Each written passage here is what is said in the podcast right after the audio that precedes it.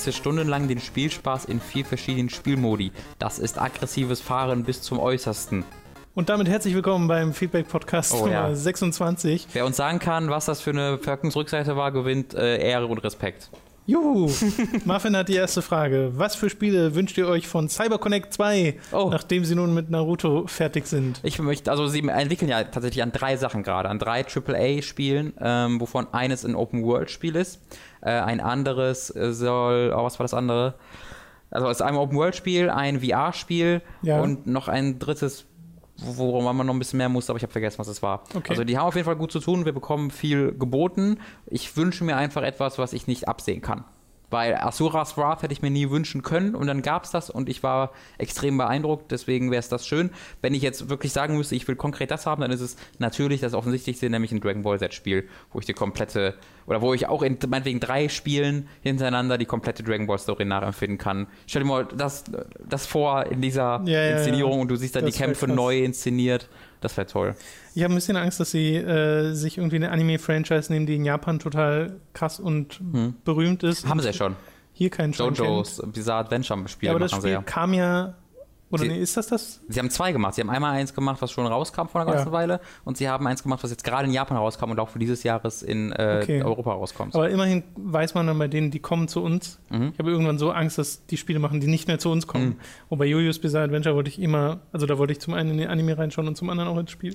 Die sollen mal Yu-Gi-Oh! machen und dann das dann so inszenieren wie Naruto. Ich Die, Na- bestehe, die ich stehe, Yu-Gi-Oh! Kämpfe wie Naruto. ich Das Herz stehe, Karten. ich stehe ja total auf Yu-Gi-Oh!, wenn die da ihre Karten. Aber das wäre ein auf- bisschen auf das- verschwendet, oder? Naja, nee, weil es gibt ja Kämpfe, so in dem Sinne. Ja. Du könntest halt, es werden ja Monster beschworen und die kämpfen gegeneinander. Stimmt, ja. Äh, ich würde trotzdem sagen, dass das nicht wirklich was für CyberConnect wäre, weil de, das Fundament von Yu-Gi-Oh! ist ja immer noch ein Kartenspiel. Ja. Natürlich könntest du auch ein Actionspiel daraus machen, aber ich glaube, da eignen sich andere schonen äh, besser. Aber bei mir wäre Asuras Wrath 2 noch über einer Dragon Ball Umsetzung, Mhm. weil das würde ich einfach gerne, da würde ich einfach gerne mehr von sehen. Oder wenn sie halt wieder sagen, okay, wir machen halt nochmal was eigenes. Mhm. So. Ja, genau, das ist auch meine Ja. Nummer eins. 3MTY. Übrigens ganz kurz, diese Frage, wir haben jetzt gerade vor einer halben Stunde Ultimate Ninja Storm 3 durchgespielt. Genau, das ist deswegen sehr, sehr äh, gutes Timing. Also wahrscheinlich wird sein Name MT ausgesprochen, gehe ich einfach mal davon aus. Äh, betreibt oder verfolgt ihr irgendeine Wintersportart? Ich glaube, wir hatten letztes Jahr um genau- ähnliche, ich glaube, um ähnliche Zeit genau diese Frage, Krass, ja. weil es halt jetzt so Wintersportzeit Okay. ist. Nein. Nein, ausführlicheres woanders. Und äh, er hat aber noch andere Fragen. Tom, da du ja etwas Elite Dangerous spielst, wollte ich dich fragen, ob du von der ersten entdeckten Lebensform in Elite gehört hast. Dabei gibt es auch bereits einige interessante Theorien, wie die zukünftige Geschichte weitergehen könnte. Daher die einzigen, äh, daher die einzigen Ak- Interaktionsmöglichkeiten mit diesen in Anführungszeichen Steinpflanzen ähnlichen Strukturen ist sie abzubauen und an die Forschung zu verkaufen. Dieses Verhalten könnte anderes intelligentes Leben durchaus verärgern. Äh, ja, also ich kenne so ein bisschen was von der, in Anführungszeichen, Mythologie, die es in Elite Dangerous gibt. Es gibt ja auch so eine Alienrasse, die es schon im alten Elite gab und die auch hier irgendwie wieder Warte, warte, auftauchen warte, soll. warte. Waren die mega weit fortgeschritten, haben ganz viele Sachen aufgebaut, sind dann verschwunden und du findest die Ruinen Ich ihrer. glaub, nee, ich glaube, es Nee? war ein bisschen Okay. was anderes. Was, wirklich? Aber ich kenne mich da nicht so ich gut. dass das erlaubt ist, wenn Ich kenne Sci-Fi. mich da nicht so gut aus. Und in meiner Spielerfahrung habe ich davon auch gar nichts mitbekommen, muss Ja. ich auch wirklich sagen.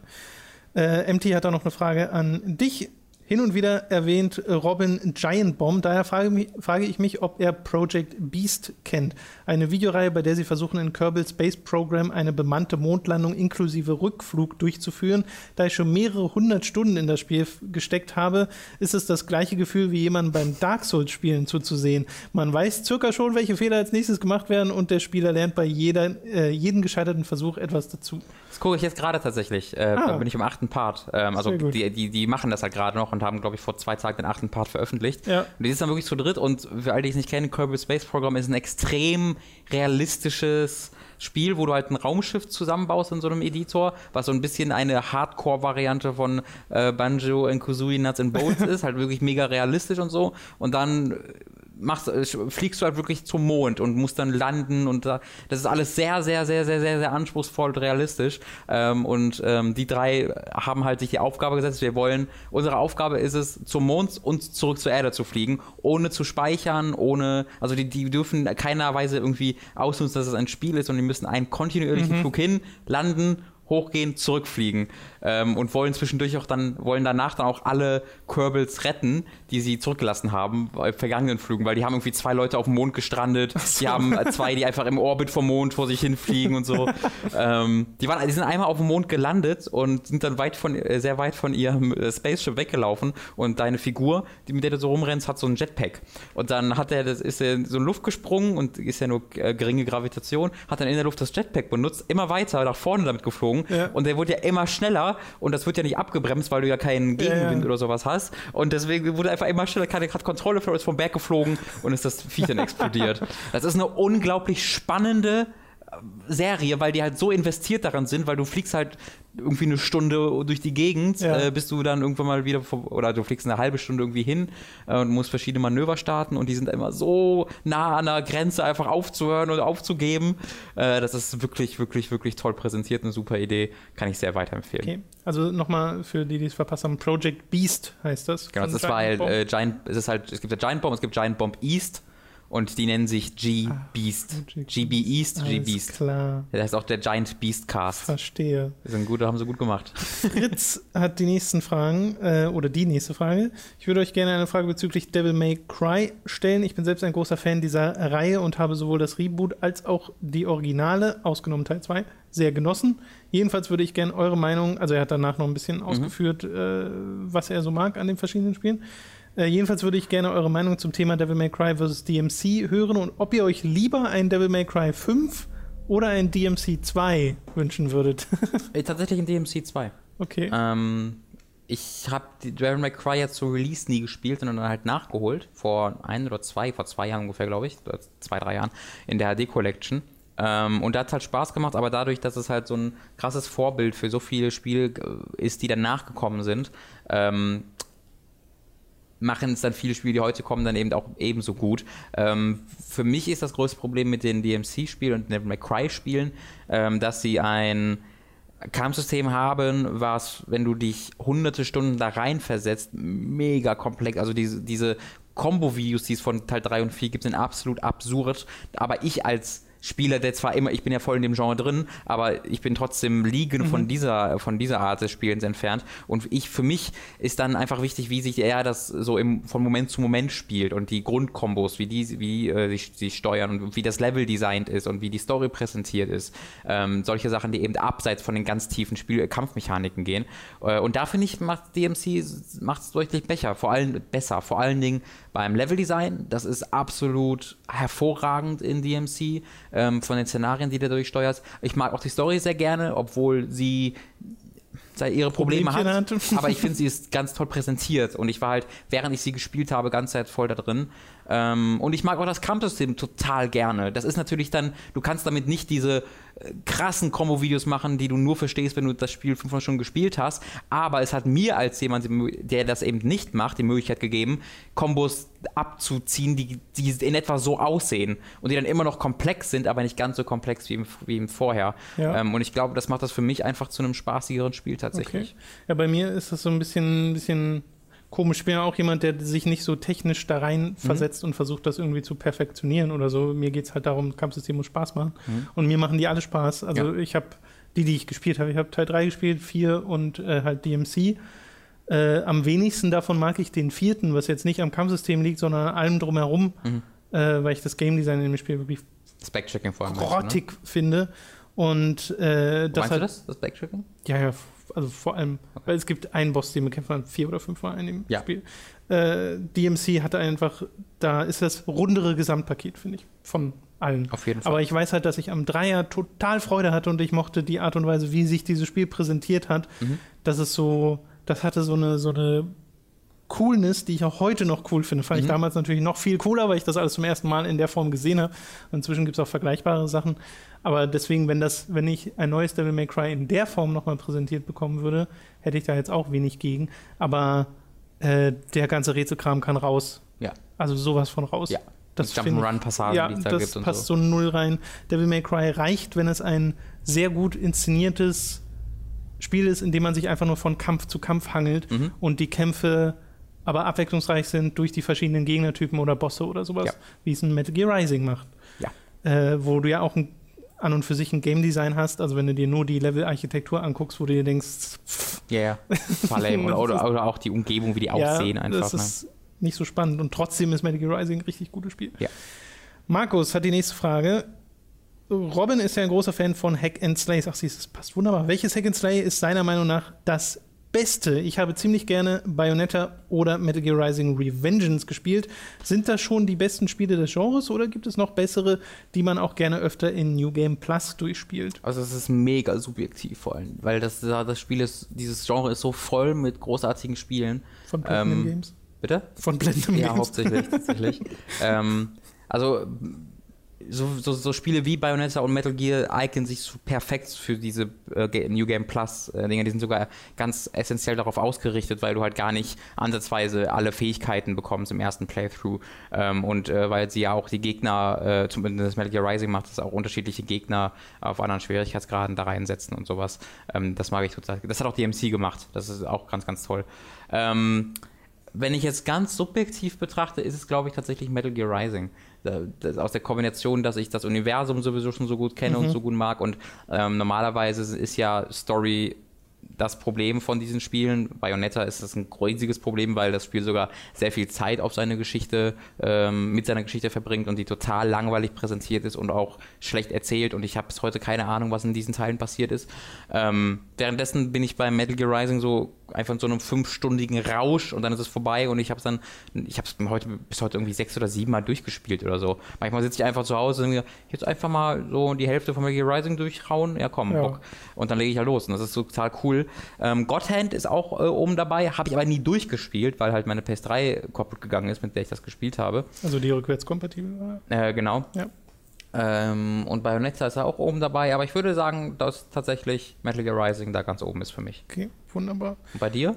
Äh, ja, ich habe auch überlegt, ich habe Bayonetta ja noch nicht durchgespielt. Ich bin da so weit, wie wir in unserem Let's Play sind Ja. bei Time to 3, was ja jetzt schon Was eine Weile, nicht so weit war tatsächlich. Weile nicht mehr fortgeführt Ja. wurde. Nee, das waren zwei Stunden oder sowas.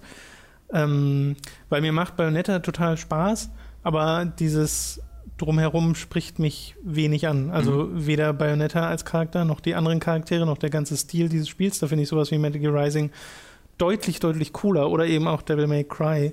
Und bei Devil May Cry ist, glaube ich, der Dreier immer noch so mein Favorit, wobei das viel Nostalgie sein kann, weil das müsste ich heute quasi alles nochmal leben. Wir haben Mhm. ja den Anfang auch nochmal gespielt bei Time to 3 und das war super cool. Ähm, schwierig.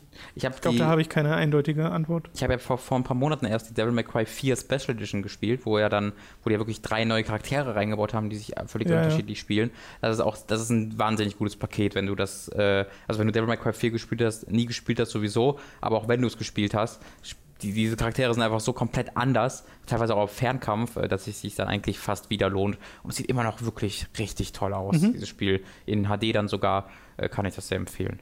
Nee, in HD war auch schon das Ur Entschuldigung, May Cry 4. 1080, 1080p, wollte ich sagen. Äh, Steff hat die nächste Frage. Wie seht ihr das Potenzial auf Twitch für euch persönlich? Reicht euch der Livestream einmal die Woche oder würdet ihr es eurer Meinung nach etwas oder würde es eurer Meinung nach etwas bringen, noch mehr auf Twitch präsent zu sein? Aus dem Stegreif würde ich sagen, dass man zum Beispiel auch mal Time to 3 Sessions streamen könnte. Also ich persönlich habe da, glaube ich, nicht ganz so den Bedarf. Robin streamt ja manchmal solo. Mhm. Also Tales from the Borderlands hast du ja zuletzt äh, solo durchgestreamt und das gibt es dann danach halt Mhm. auch auf Time to 3 als Aufzeichnung, weil sich da halt am besten einfügt. Äh, und das haben wir ja mit einem Foren, mit einer Forenumfrage Genau. auch so entschieden. Äh, deswegen gibt es schon ab und zu außerhalb unserer wöchentlichen Livestreams Sachen, auch wenn zum Beispiel Messen sind oder sowas. Ich könnte mir auch vorstellen, dass wenn man mal irgendwie so ein ganz spezielles Spiel hat und man mal so einen Event-Charakter reinbringen will, dass man sagt, okay, wir streamen jetzt mal am Wochenende ein Spiel durch oder Ja. sowas. Aber bisher machen wir halt schon so, so viel Zeug. Genau, es ist ein, erneut einfach eine Sache der Zeit. Ja. Ähm, wenn wir, wenn wir wollen, wenn wir könnten, würden wir das alles machen, aber ähm, auch einen Time to 3, du, man, das hört sich einfach an, ja, dann ähm, du musst doch einfach den Livestream anwerfen dazu, aber nee, du musst ja auch den Livestream im, im, Auge behalten, du musst, das Setup ist dann ein anderes, du hast viel mehr Dinge, die falsch laufen könnten, ähm, als wenn du halt einfach nur eine Aufnahme machst.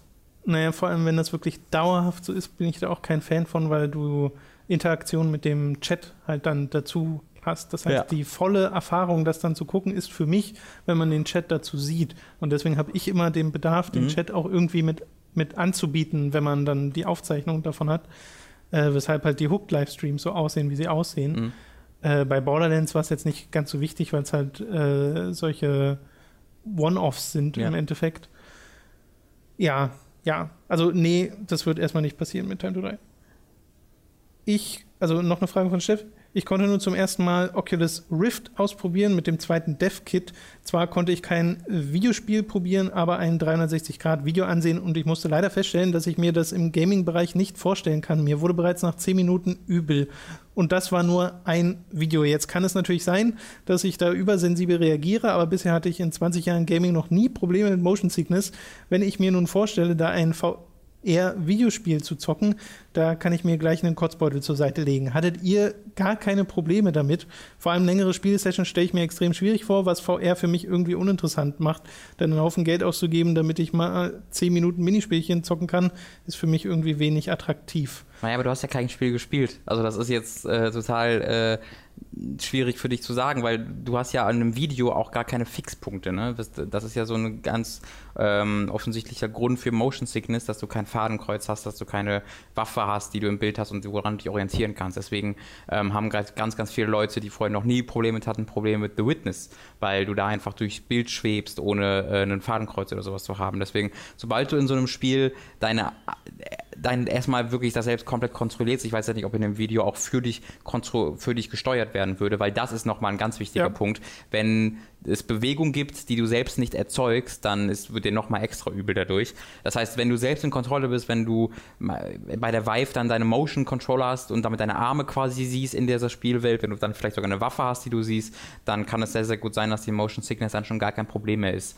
Ähm, und ich, wie, wie, wie, das mit längeren Spielsessions ist, weiß ich nicht, aber ähm, ich habe eine halbe Stunde mit der Vive verbracht und das war das beeindruckendste, was ich je in einem Videospiel erlebt habe. Du hattest ja auch auf der Gamescom mal das Rift gespielt Stimmt, das war das mit Rift, dem ja. Fliegen mhm. und da hattest du ja auch keine Probleme. Genau, da hatte ich auch keine Probleme, weil du, da hatte ich halt ein Fadenkreuz, ne? genau. ich hatte ein Fadenkreuz und ich habe mich, äh, ich habe selbst gesteuert, indem genau. ich das dahin geflogen, geflogen ist, wo ich, ich glaube, hingucke. Genau, dieses Selbststeuern ist, glaube ich, ganz wichtig und es so Faktoren wie Framerate, die Schärfe des Bildes, also die Auflösung, mhm. das kann halt alles auch eine Rolle spielen, deswegen würde ich es äh, an deiner Stelle, Steff, jetzt noch nicht sofort abschreiben, weil dir bei diesem einen Video jetzt schlecht geworden ist. Mhm. Äh, es kann auch einfach sein, dass dir das bei einem Spiel einfach nicht passiert. Ja, oder bei manchen Spielen, bei manchen Spielen nicht. Genau. Also, äh, das äh, ist schwierig zu sagen, aber äh, ja, ich bin da weiterhin sehr, sehr optimistisch. Ja. Versetti mit der nächsten Frage. Ich würde gerne von euch wissen, wie ihr zu David Lynch-Filmen steht und welchen ihr davon am besten findet. Ich habe viel zu wenige von ihm gesehen. Ich habe vorhin mal eine Filmliste von denen durchgeguckt. Ich kannte so gut wie nichts davon. Ich kenne Twin Peaks, die mhm. TV-Serie, und äh, die auch kenne ich auch nur. Ich habe sie nie gesehen. Mhm. Deswegen falle ich da leider welche, raus welche aus Filme, dieser welche Frage. Filme gibt es denn von dem? Hast du mal so ja, ich habe mir das nicht gemerkt, weil ich kannte das ja alles nicht. Ah, ich weiß, ich, also ich habe halt den Twin Peaks Film gesehen, Firewalk with Me, und der war großartig. Ich, den mögen voll viele gar nicht. Ich fand das ganz toll, äh, weil er super atmosphärisch war. Ähm, aber ansonsten weiß ich auch gar nicht, welche ich von dem. Ich habe auf jeden Fall ein, zwei von dem gesehen, aber ich kann dir nicht mehr sagen, welche das okay. waren. Äh, ich mag den total gerne. Das, ist, das muss ich alles nochmal dringend nachholen, wirklich. Dann machen wir einfach mal weiter mit Lasu Pilami.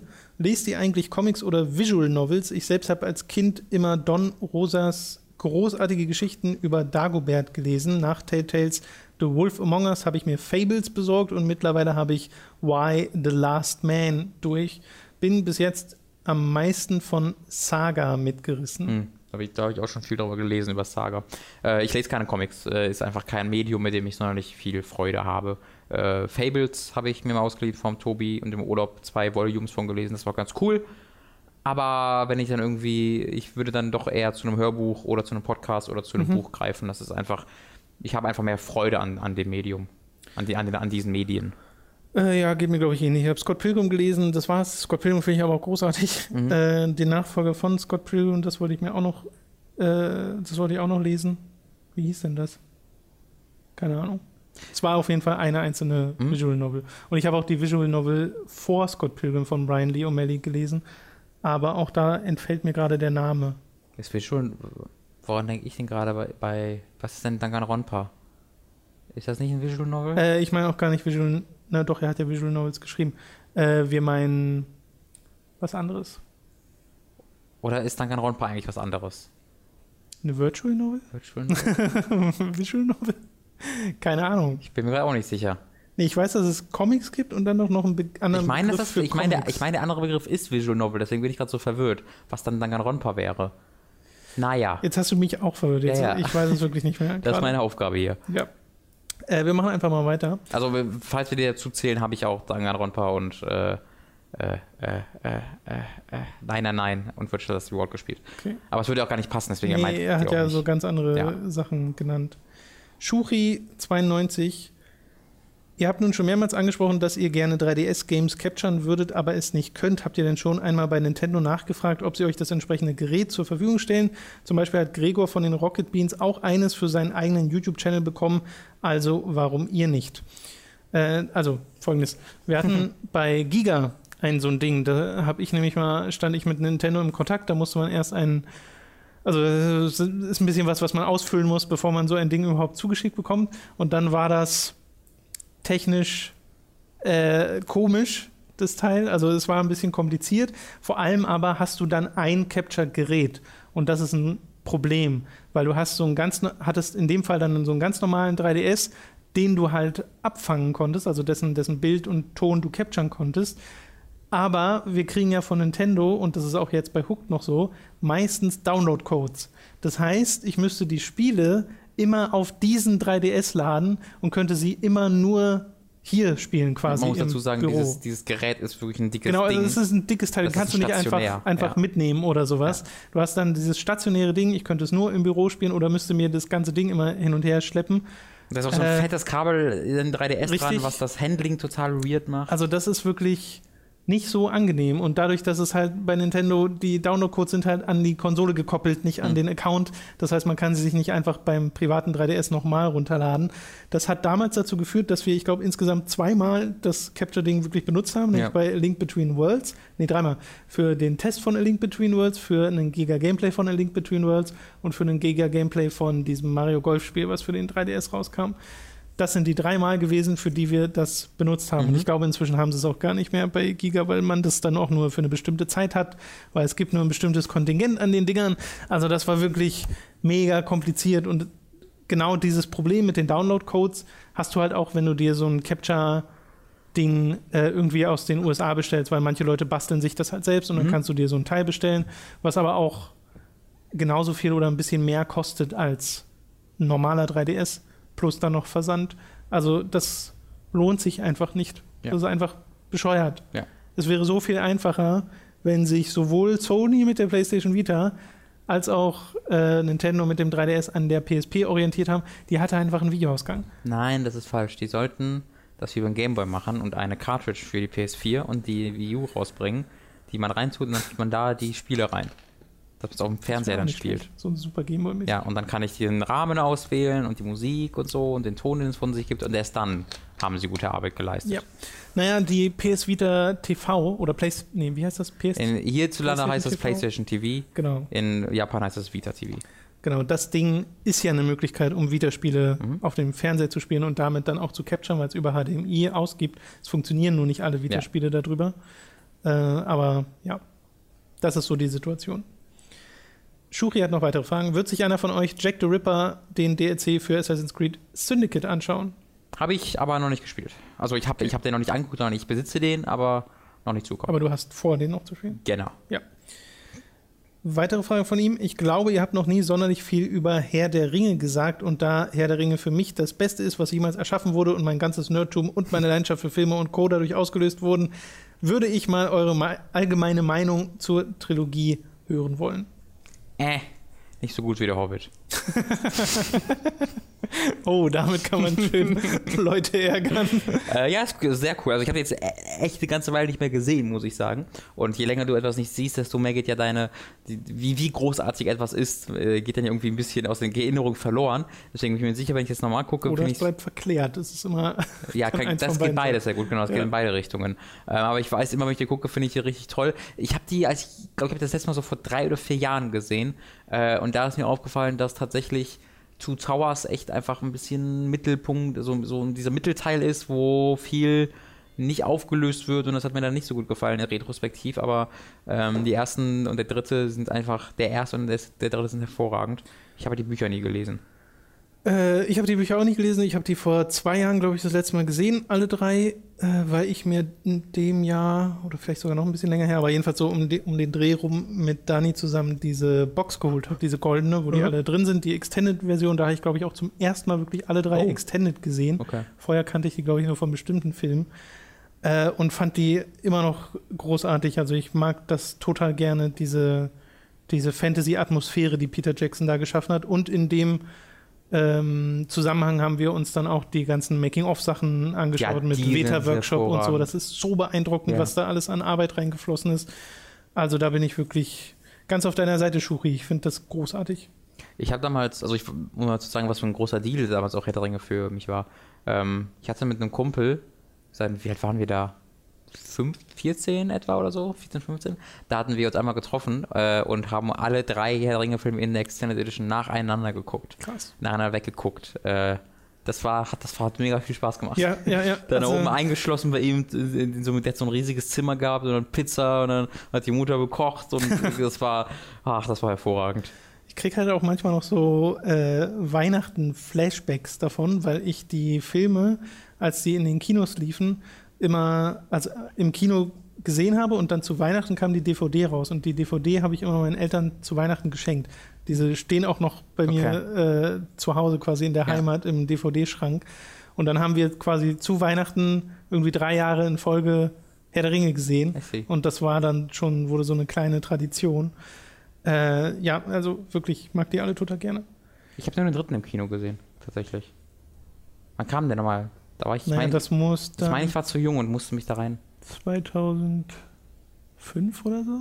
Oder nee? Ja, der war ab zwölf. Doch, doch, der kam, ich, ich glaube, ich war schon alt genug, aber es, ich krieg, bin, wollte da. Nee, 2005 ist zu spät.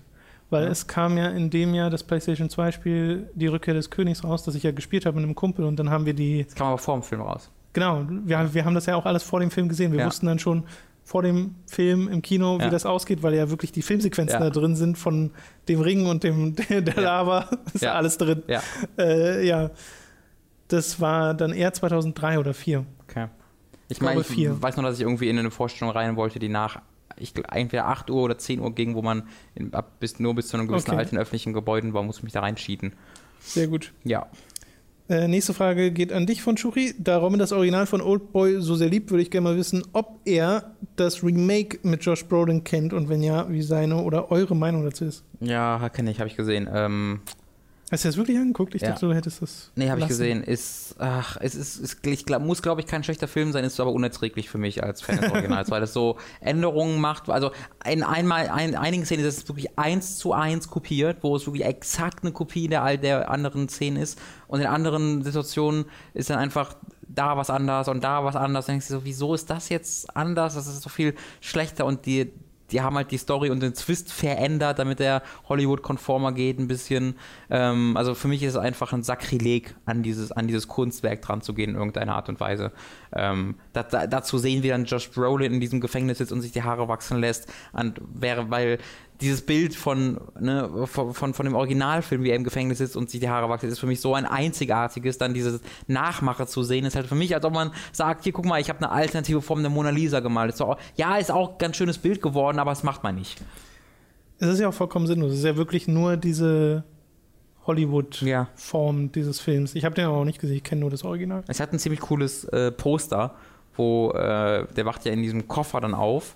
Ähm, und im Original ist das auf einem Dach und da ist es auf irgendeiner Wiese. Und das Poster ist halt die Wiese und wie der halb offene Koffer darauf steht und irgendwie so ein Bein da rausguckt, wie er gerade da rauskommt. Das ist ziemlich cool.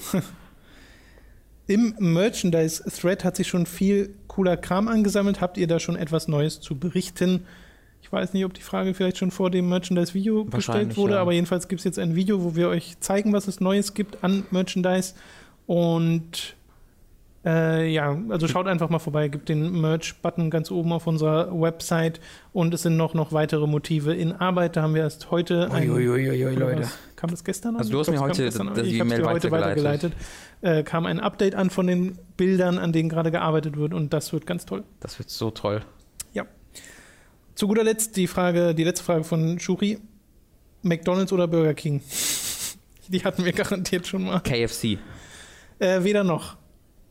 Da ich ja jetzt schon seit einigen Monaten vegan lebe und jetzt gerade äh, versuche, basisch zu essen. Entweder oder, sonst töten dich die Taliban. Nee, äh, hä? Ja, das ist ein Samsung Songfighting-Spiel. So. Weil, weil, du einfach so sagen kannst, nee, ich weiß nicht. Du, die, die Taliban töten dich, oh, du wenn du ja nicht KFC auswählst. gesagt. Ja, außer bei mir. Also das ja, ist das komplette da vom Also Spiel. machen wir einfach weiter. Ja, okay. Selenaya, wie steht ihr zum Ende von Top Gear mit Jeremy Clarkson, Richard Hammond und James May und der neuen Show des Trios auf Amazon Video, die wohl im Herbst an den Start geht? Ich habe wegen vor ich habe wegen vor allem den ich habe vor allem wegen den dreien äh, lange Top Gear geschaut. Die sind einfach ein unschlagbares und einzigartiges Team, das man nicht ersetzen kann, was die BBC aber trotzdem probiert. Freue mich auf die neue Show die ein größeres Budget haben wird, von 1,4 auf 6 Millionen Euro pro Folge. Echt? Hm. Kann man denn Top Gear noch ein größeres Budget geben? Ich fand, die Folgen waren schon so over the top. Äh, ja, Jeremy Clarkson bekleckert sich nicht gerade mit Ruhm in den letzten ja Monaten und Jahren. Deswegen äh, fällt es mir gerade schwer, noch weiter Top Gear zu schauen, weil ich kenne ja noch nicht alles. Ja. Äh, und noch schwerer, mich auf das Neue zu freuen. Weil ja, es ist einfach ein Arschloch. Also meint er jetzt, also meint sie mit dem neuen Top Gear nicht das neue Top Gear, weil es gibt ja neues Top Gear mit anderen Moderatoren. Äh, also ich glaube, sie meinte die Sendung auf Amazon Video. Okay, das von ist okay. Den, vom Original-Trio. Okay, also das ist dann nicht Top Gear, sondern halt was anderes. Ja, genau. Ähm, ja, also ich, ich muss sagen, ich habe halt Top Gear nie wirklich so religiös geguckt, wie es eigentlich sinnvoll gewesen wäre. Also ich kenne ich kenne vielleicht zwei Dutzend Folgen davon tatsächlich. Ja, so geht's mir auch. Ähm, und es gibt ja 200 oder so. Ja, es gibt irgendwie zwölf ja, Staffeln. Äh, und immer wenn ich es gucke, finde ich es absolut großartig. Aber mittlerweile bin ich halt echt an einem Punkt angekommen, wo ich äh, schwer über die Persönlichkeit von äh, dem, dem äh, Jeremy Clarkson hinwegsehen kann. Das ist so ein bisschen wie wenn ich Mel Gibson Filme halt sehe. Äh, da fällt es mir halt schwer zu trennen, ja. den Presenter und den, und den echten Menschen, weil er so ein dummes Arschloch ist. Äh, ja, das hat es ein bisschen kaputt gemacht. Leider. Ja. Weil die Sendungen an und für sich waren super. Wirklich sensationell. Matze mit äh, den nächsten Fragen. Wie lange braucht Tom eigentlich, um auf seine Alliteration zu kommen? Ist das explizit überlegt oder sind das alles spontane Geistesblitze? Das Darkest Dungeon Video bietet, ah ja, das selbst, bietet ja mal wieder eine außerordentlich ausschweifende Ansammlung an Alliterationen. Sehr schön, Matze bin stolz auf dich. du kannst nur anfangen. du kannst jetzt anfangen, meine Texte zu schreiben. Ja, bei Darkest Dungeon hat sich meiner Meinung nach besonders geeignet, weil halt Darkest Dungeon allein schon eine Alliteration ist. Äh, ich weiß, dass Robin manchmal nicht so der größte Fan ist, aber äh, an und für sich äh, hängt das immer von Text zu Text ab, wie lange das dauert. Also ich mag es eigentlich nicht, wenn ich nochmal extra drüber gehe und dann mir denke, okay, da und da und da. Mhm äh, bei einem Video stimme ich Robin in der Kritik zu, nämlich bei Kingsfield 4 finde ich es im Nachhinein auch nicht mehr so gut. Bei Darkest Dungeon finde ich es nach wie vor super. Da war es auch gar nicht so viel, wie ich dann erst empfunden hatte. Tatsächlich. Also ich hatte zuerst empfunden, wirklich, als ob es am Anfang den ersten zwei Minuten 20 Alterationen waren. Okay. Waren irgendwie drei oder vier dann. Ja. Ähm, die waren halt, kam halt so Schlag auf Schlag, dass ich dann, mir, mir fällt es halt sehr schnell direkt wieder auf. Aber das ist, das ist was sehe ich ja auch, dass es bei mir was total Subjektives ist. Das kommt ja voll gut an bei der Community. Äh, und du magst es ja auch total gerne. Ja. Und deswegen, äh, ich, ich sag's dann halt einfach, weil ich will ja meine, ich soll ja meine Meinung dazu geben und. Nee, ist ja richtig. Ähm, also wie gesagt, es war ja jetzt auch, äh, ich sehe es ja auch teilweise. Mhm. Aber genauso bei manchen denke ich mir halt, okay, das, das, ich mag das jetzt so, weil halt genau. halt Alliterationen zum einen äh, sich meiner Meinung nach schön anhören, zum anderen äh, den Redefluss verbessern. Mhm. Also wenn etwas immer mit dem gleichen Buchstaben anfängt, oder es kommt ja nicht immer, es läuft ja nicht immer darauf hinaus, es muss mit dem gleichen Laut anfangen, nicht zwingend mit dem gleichen Buchstaben. Mhm. Also du kannst zum Beispiel sagen, äh, etwas sch mit sch und danach etwas mit s einfach nur anfangen, hat ja einen ganz anderen Klang, ist an und für sich dann keine gute Alliteration. Ja, okay. Äh, Huge, meine Frage bezieht sich auf das Thema Nostalgie. Also Huge äh, ist der, der die Frage stellt, für Leute, die ich so. vielleicht nicht kennen. Sag mal, Huge. Huge. Ich hätte eine Frage an dich bezüglich Nostalgie und zwar. Habt ihr euch schon mal dabei ertappt, dass die verklärte Erinnerung an ein früheres Spielerlebnis euren Spaß an einem aktuellen Spiel schmälert und dessen Qualität eventuell ungerechtfertigt untergräbt? Das Fiese an der Nostalgie ist ja deren Unerfüllbarkeit. Man wünscht sich in der Regel nicht ein Spiel zurück, das genauso ist wie das, was man früher gespielt hat, sondern wünscht man sich zusätzlich die Zeit und die Umstände zurück, die, äh, in denen man es gespielt hat. Ich komme auf diese Frage, also genau kleinen Zusatz, weil ich mir den Bloodborne Playthrough von Etienne und Dennis von den Rocket Beans anschaue und sie sehr häufig darüber meckern, dass Bloodborne ja gar keine Secrets wie die Painted World of Ayamis aus Dark Souls 1 hätte. Dabei hat es eigentlich schon sehr viele, doch verkennen sie dies und merken nicht, dass die Erinnerung an das erste Erlebnis dieser Art nicht nochmal replizierbar ist, was dem eigentlichen Spiel dann wiederum negativ ausgelegt wird. So. Was machst du da? Robin hat einen Controller in der Hand und quietscht mit der einen Taste, aber so leise, dass ihr es wahrscheinlich nicht gehört habt. Äh, ja, Dark Souls und Bloodborne, äh, ist das dann schon Nostalgie? Hat man schon Nostalgie für Dark Souls? Kann man schon haben, das ist fünf Jahre alt. Das ist, das ist auch, ja, ich glaube auch, weil es so was Einmaliges ist und so ein Einstieg ja, ist. Ja, das stimmt. Kann ich glaube, auch bei den. Souls-Spielen ist es was ganz Besonderes, weil irgendwie immer das erste, was du davon gespielt hast, Ja. äh, eine ganz große Rolle einnimmt, weshalb, glaube ich, es so unterschiedlich ist bei Leuten, ob sie Demon's Souls oder Dark Souls Mhm. mehr mögen. Ich glaube, es ist meistens das, was sie als erstes gespielt Glaube haben. ich auch, ja. Äh, ansonsten, klar, also Nostalgie, deswegen sagen wir auch oft, ist das jetzt, ich weiß nicht, ob es wirklich noch so gut ist oder ob es so verklärt ist wegen Ja. der Nostalgie. Und manche Sachen, äh, ich glaube, Sonic the Hedgehog ist ein gutes Beispiel, was wir ja bei Time to Die gespielt haben, wo wir halt so uns aktuell denken, okay, das kann heute keinem mehr so richtig Spaß machen, aber es hat halt damals ganz vielen Leuten Spaß gemacht. Und ich glaube, das ist ein Fall von in der Nostalgie, in der Erinnerung ist das ein gutes Spiel für viele, viele, viele Leute. Aber wenn du es heute nochmal spielst, dann zerfällt es halt in seine veralteten Einzelteile. ja. Und äh, ja, das äh, hast du eigentlich schon ganz gut gesagt, Huge. Es ist nicht immer nur das Spiel selbst und die Art des Spiels, sondern auch immer die Umstände, die äh, dazugehören. Deswegen, bei mir zum Beispiel ist ein Beispiel, äh, ein, eine, äh, ist World of Warcraft ein Beispiel, wo ich mich sehr gerne an die Classic World of Warcraft Zeiten zurückdenke, wo ich das alles zum ersten Mal erlebt habe. Aber ich weiß, dass das total den Umständen geschuldet ist und dass ich das halt alles noch nicht kannte. Und das war mein erstes richtig großes MMO, das ich gespielt habe. Das hat alles seinen Einfluss darauf gehabt. Deswegen wäre es total dämlich zu sagen, ich wünsche mir so etwas wie World of Warcraft Classic zurück, weil World of Warcraft Classic war ein deutlich schlechteres Spiel als Ja. das World of Warcraft, was wir jetzt Jo. haben. Ja.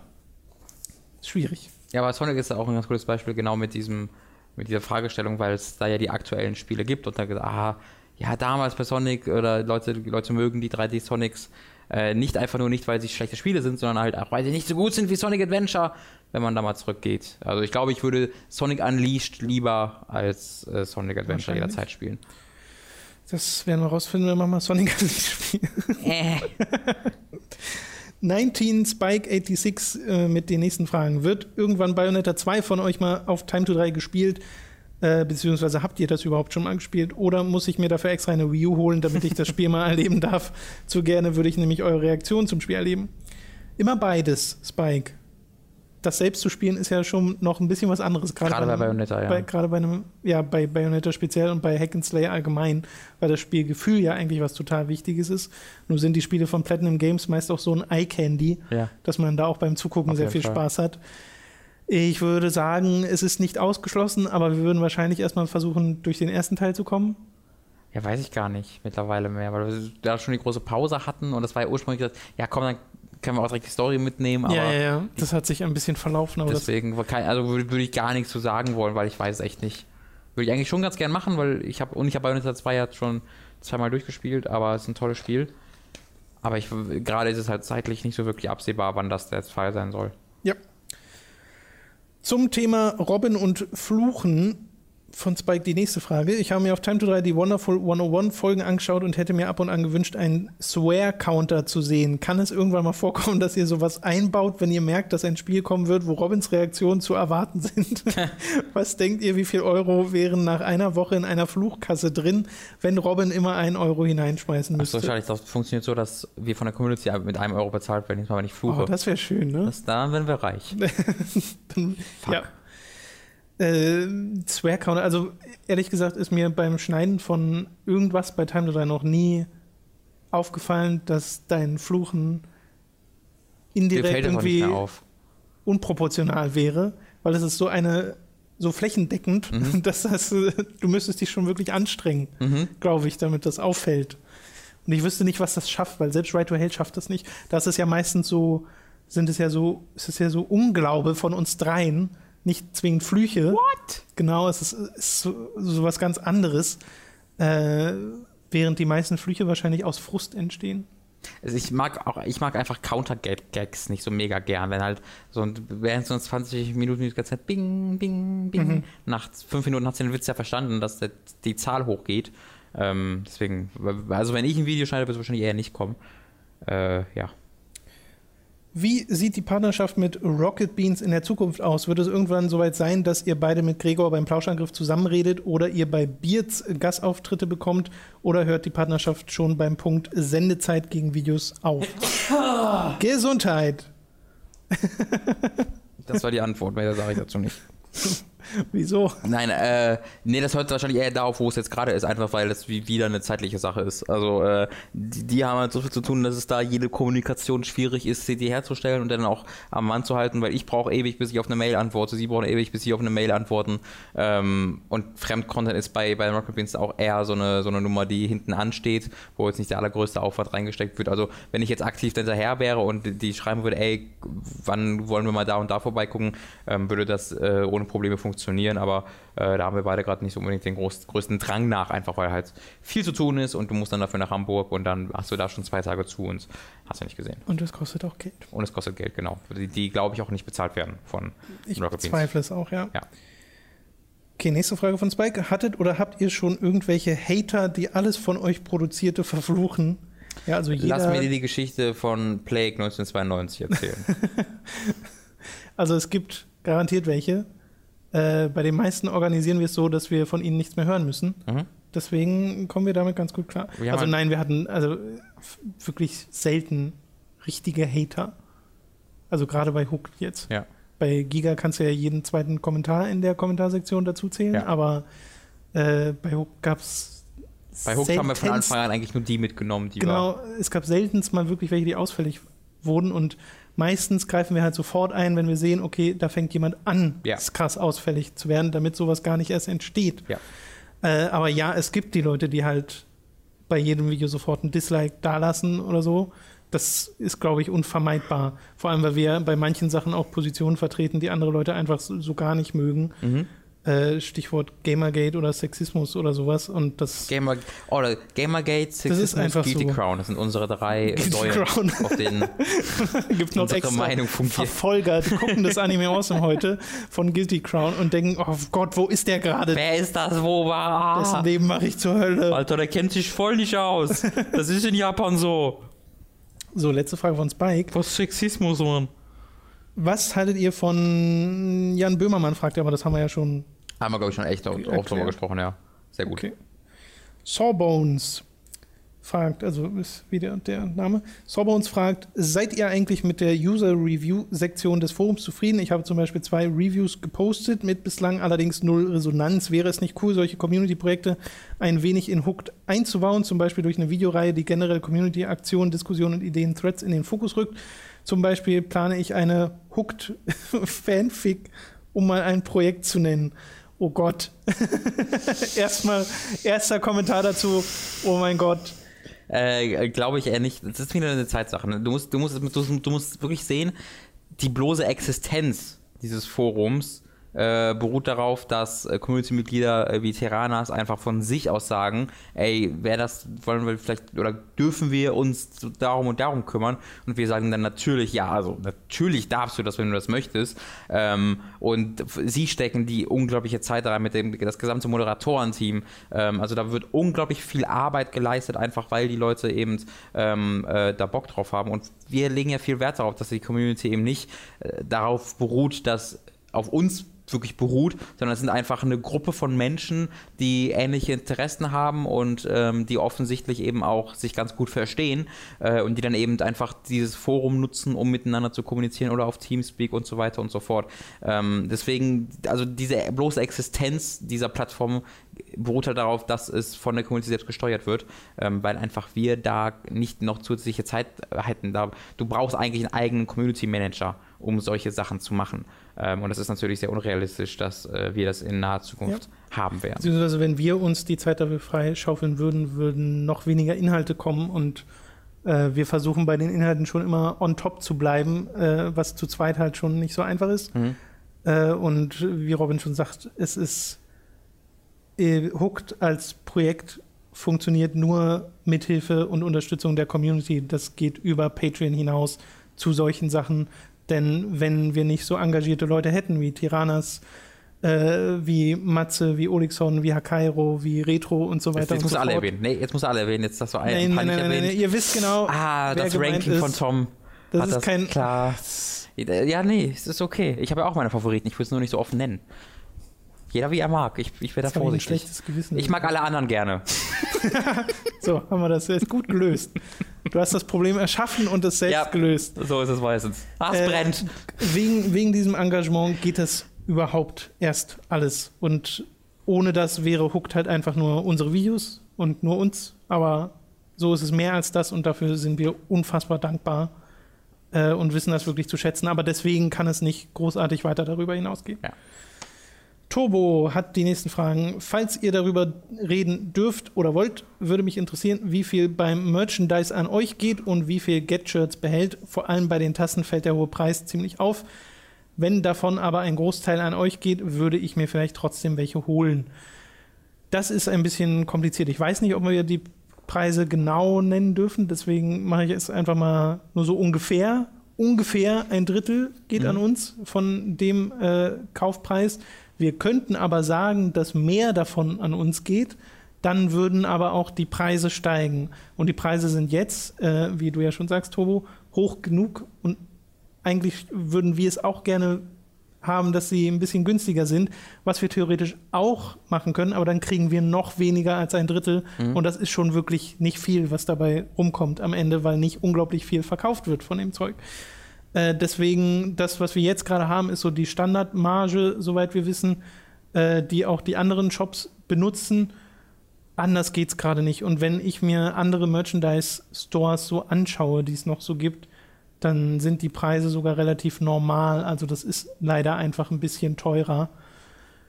Äh, ja, ist leider so. Ja. Nächste Frage von Turbo. Ich warte noch auf die Tee ist nur Wasser mit Teetasse und bin immer noch für ein Shirt mit der so und so ist meine Lieblingsfarbe mit der jeweiligen Shirtfarbe. Allgemein würde ich mich über Motive freuen, die Eingeweihte verstehen und sofort mit Hooked assoziieren. Für Außenstehende sollte es aber nicht ganz so verstörend sein. Oder habt ihr eine Idee, wie ich meiner Mutter erklären soll, dass ich jetzt drei neue Kissen mit Samurai-Redakteuren kaufe? ich, ich verstehe das, die Farbe-Anspielung nicht. Äh, ich auch nicht so ganz. ist bestimmt ein Insider, also haben wir den nicht mal wir verstehen oder vergessen haben. Ja. Äh, aber ja, das mit Tee ist nur Wasser, mit Tee ist eins, was speziell schon in Planung ist. Genauso wie eins äh, mit einfach nur Ich mag Musik. Also solche Insider aus zum Beispiel Time to 3 Folgen äh, finden wir halt auch total gut oder aus Livestreams. Und da wollen wir auch ein paar haben. Es kommen, es, ja, wie gesagt, es ist gerade viel in Arbeit bei der Merchandise ähm, mhm. die dann das auch ein bisschen allgemeiner ist. Genau. So, und äh, der Tobo hat noch eine Frage. Wo wollt ihr die, wo wollt ihr denn die Fragen für den Feedback-Podcast im Forum haben? Im allgemeinen Feedback-Thread oder in den Thread zu den Feedback-Podcasts, die vom Bot erstellt werden? Ist mir vollkommen egal, Tobo. Kannst du stellen, wo du willst. Entweder im, in diesem extra Feedback-Thread oder in den Posts vom Hooked-Bot, weil das sind ja im Endeffekt die Blog-Posts. Das sind einfach nur die Kommentare vom Blog Und da habe ich sowieso schon immer mit reingeschaut, da werde ich auch weiterhin mit reinschauen. Deswegen egal. So, nächste Fragen kommen von Christ. Habt ihr Guitar Hero Live und oder Rock Band 4 gespielt? Ich war nah dran, mir Guitar Hero Live zu kaufen. Ich auch schon, weil ich will Guitar Hero Live unbedingt mal spielen. Das habe ich Mhm. noch auf meiner Wunschliste zu stehen. Äh, weil das soll ja so unfassbar toll sein, Mhm. Was ich nicht erwartet hätte. Nee, dass hätte, glaube ich, keiner erwartet. Guitar Hero das sein wird, was das Interessantere ist. Weil Rockband sagen alle, macht zwar wieder Spaß, aber ist im Endeffekt genau das Gleiche. Es ist weniger als vorher, sogar mit Abstand, weil es ja äh, mit einem, nicht mehr mit einem großen Publisher Ja. im Hintergrund ist, sondern Harmonix hat das größtenteils alles selbst gemacht. Und deswegen es hat einen äh, sehr, sehr, sehr, sehr, sehr, sehr viel weniger umfangreichen Karrieremodus und du kannst nicht mehr so Leute wirklich selbst bauen und so. Es Ja. ist halt wirklich in allererster Linie ist es einfach nur, hier hast du eine Möglichkeit, um die bereits gekauften DLC-Songs auf Xbox One und PS4 zu spielen. Ja, was ja an und für sich okay ist, aber ich finde halt so krass, dass sich äh, die Guitar Hero-Macher wirklich gesagt haben, okay, wie können wir das dann ein bisschen frischer gestalten? Und als ich zuerst gehört habe, das mit den Live-Action-Sachen, fand ich das mega albern. Mhm. Aber das soll ja scheinbar total gut sein, dass es so ein bisschen ist wie ein Musikkanal, in dem du so Ja, das sind ja zwei ein- unterschiedliche Sachen. Genau, ne? das ist noch, also ja, es gibt noch mehr als das, aber allein, dass es so ein Feature gibt, dass du so durchschaltest und dann hat, kommt ein Song und du denkst okay, den will ich jetzt mitspielen und dann spielst du ihn halt mit. Genau, das ist Super gute Idee. Das ist wunderbar. Du hast einfach MTV und spielst dann halt die Serie Ja. drauf. Und dann hast du daneben halt diesen Singleplayer-Modus noch, wo du halt äh, diese, äh, diese, diese äh, Zuschauer hast, die je nachdem reagieren, wie gut du spielst, äh, in äh, FMV-Form, was halt auch eine super Idee ist. Also äh, das ist ganz, entspringt ganz offensichtlich einer Kostensparmaßnahme. Wie können wir dieses Spiel günstiger machen? ähm, aber da, haben- da haben sie eine wirkliche Goldmine mit getroffen, weil das ist jetzt sehr viel günstiger herzustellen, aber es ist auch einfach cooler. Ähm, deswegen, also gerade für diese, für diese MTV-Sache haben Ja. sie alle, alle Komplimente verdient, die Das du denen aussprechen Steht bei mir noch auf der Liste. Chris fragt auch direkt weiterhin, welche der beiden Spielereien und deren Ableger wir bevorzugen. Äh, ich habe DJ Hero leider noch gar nicht gespielt, obwohl das richtig gut sein soll. Habe ich zu Hause. Ja. Ähm, fandest du das gut? War okay. War nicht Okay. so ganz meins. War, glaube ich, sehr gut, war nicht so ganz meins. Ist die Musik einfach. nicht so ganz deins oder das, das Das Scratchen, Scratchen. war einfach ein bisschen zu abstrakt, glaube Okay, ich. alles klar. Ja, ich glaube, das mit der Gitarre, und das ist ja so ein bisschen das Problem der Rhythmusspiele, dieses intuitive Gitarrengeschrammel Mhm. und das, was jeder so cool findet an Rockstars. Ja. Äh, das war halt initial so cool und sie haben es dann versucht mit mehreren Instrumenten Mhm. und bei Rockband 3 gab es ja dann sogar das Keyboard Genau. und das Das hat gibt es in nicht, 4 jetzt auch gar nicht mehr. ja genau, das hat nicht mehr so richtig so richtig funktioniert. Ja. Die Drums waren nochmal eine richtig coole Idee, Mhm. aber Die, Ja. Das gibt es alles in Guitar Hero Live nicht mehr. Im Guitar Hero Live gibt es nur ist nur Gitarre, ja, genau. und im Singleplayer und in, also in diesem Modus ist es so wirklich nur eine Gitarre. Genau. Also ich glaube, wer so dieses Multiplayer-Band-Erlebnis haben will, für den ist immer noch Rockband äh, die bessere Alternative. Aber bei mir hat es angefangen mit Guitar Hero 3 auf dem PC sogar. Mhm. Äh, und das habe ich geliebt. Also wirklich geliebt. Und dann habe ich noch Guitar Hero World Tour gespielt und Rockband 2 und Rockband Beatles ist großartig. Mhm. Äh, deswegen, ich habe da keine, keinen direkten Favoriten. Ich glaube, bei mir ist es einfach Guitar Hero 2, weil es das erste war. Guitar Hero 2, aber 360 habe ich bis zum Verrecken gespielt.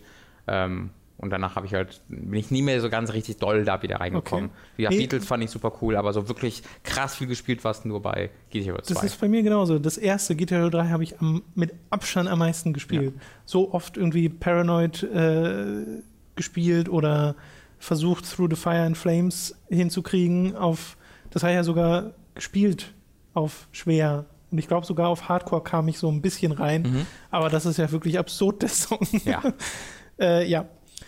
So, letzte Frage von Christ. Welche Gesundheit, was ist denn los? Du bist krank? Mhm. Nee, Welche hoffe nicht. Spiele, die letztes Jahr erschienen sind, haben euch am meisten enttäuscht? Bei mir sind es Tony Hawk's Pro Skater 5, The Order 1886 und Mario Tennis Ultra Smash. Beim letzten kann ich mich dir anschließen, Chris. Da dachte ich nämlich auch, cool, mal wieder ein Tennisspiel. Was kann man so groß falsch machen? Stellt sich heraus, man Ja. macht einfach nur so ein Viertelspiel und das ist dann das, was man in den Laden stellt zum Vollpreis. Also das hat mich auch mega enttäuscht. Äh, und ansonsten halt Metal Gear Solid, aber wie gesagt, nur aus Story-Sicht, nicht aus spielerischer Sicht, weil äh, das, ist, das ist einfach ein komisches Spiel. Äh, bei mir ist Hotline Miami 2 und Just Cause 3.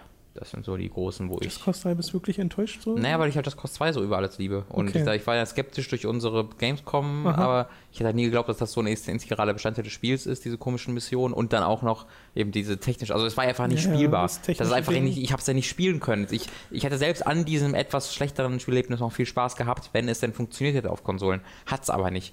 Ähm, und deswegen war das halt eine gigantische Enttäuschung Ja. tatsächlich. Das war ein Ladezeiten-Desaster. Ja, das, also das wurde ja gepatcht mittlerweile, die Ladezeiten, aber die Performance ist, glaube ich, halt bleibt. Aber das weiß ich nicht genau. Müssen wir nochmal anwerfen eigentlich. Okay, Ason hat die letzten Fragen für heute. Zum einen, soweit ich weiß, gibt es bei GOG.com auch Affiliate-Links. Werdet ihr auch noch solche bei euch einrichten? Äh, wir waren mal irgendwie mit GOG.com in Kontakt und irgendwas war, was es dann uninteressant gemacht hat. Nee, ich, war was anderes. Guck war wirklich eine Werbe. okay, das war was anderes. ja, ja. Okay. Also Affiliate kannst du jetzt einfach über ein Formular einfach anmelden, dann bekommst du die. Da Gibt es dann Gründe, weshalb wir das nicht machen? naja, also du kannst, es gibt ja, du kannst es ja original bei jedem Shop machen. Ja. Du kannst, jedem Shop dieser Welt kannst du dich einfach beim Affiliate-Programm anmelden. Du musst halt äh, einfach auswählen. Ähm, ich habe bisher einfach, bin, bisher bin ich noch nicht auf die Idee, bei GOG das zu machen gekommen. Könnte man aber theoretisch machen. Könnte man, ja. Ja. Äh, und seine letzte Frage: Habt ihr schon einmal die Serie Justified geschaut? Hierzulande ist die Serie leider relativ unbekannt, aber meiner Meinung nach ist sie ein mehr als gelungener Mix aus Neo-Western, Drama und Crime-Serie. Ich habe tatsächlich mal Justified gesehen, die ersten paar Folgen, aber das war leider nichts für mich. Also weder dem, mit dem Hauptcharakter konnte ich sonderlich viel anfangen. Der ist ja der gleiche Dude, der den Hitman gespielt hat im ersten Hitman-Film. Ach so. Äh, Timothy Olyphant- Ol- Olyphant. Genau, ja. Äh, aber wie gesagt, das war einfach nicht so meins. Ich sehe total, dass das Leuten sehr gut gefällt, aber mir war das ein bisschen zu viel Pathos in den ersten Folgen. Ich weiß gar nicht, was das ist. Oh ey. Tja, Das aber das ist ja dann der Beweis dafür, dass das hierzulande nicht so bekannt ist. Ja, wahrscheinlich schon. Das war's mit dem Feedback-Podcast. Wie gesagt, Fragen könnt ihr stellen, entweder im Forum, in der Kommentarsektion auf YouTube oder auf dem Blog oder natürlich auf äh, Patreon, wenn ihr wollt. Wir freuen uns nach wie vor über jeden Patreon-Unterstützer. Da könnt ihr auf patreon.com slash hooked gehen oder ihr nutzt unseren Affiliate-Link auf Audible, audible.de slash hooked oder unseren Amazon-Affiliate-Link. Es gibt ganz viele Möglichkeiten, wie ihr uns unterstützen könnt und äh, wir freuen uns, wenn ihr das tut. Jetzt euch noch eine schöne Woche. Wir freuen uns auf eure Kommentare und tschüdelü. Tschüss.